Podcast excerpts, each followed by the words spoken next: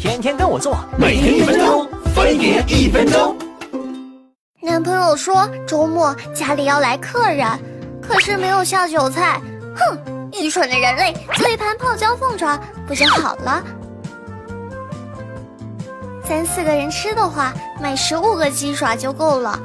鸡爪要用牙刷刷干净，剪掉指甲，不然会戳到嘴哦。洗完就把它放进碗里，倒入一勺白酒和白醋，腌上十分钟去腥，再烧一锅水。等水开了，把鸡爪放进去，大概二十分钟后，鸡爪的骨头就会露出来，鸡爪也就熟了。把它捞出来，放在凉水中冲一下后，就可以做泡椒汁啦。泡椒汁做起来就更简单，先开大火，然后往锅里倒入两个手掌高度的水，放入十五根泡椒、四撮花椒、两片八角、一勺白酒、白醋、白糖和盐，再放两片桂皮和一把葱姜蒜末。水烧开，泡椒汁也就做好了。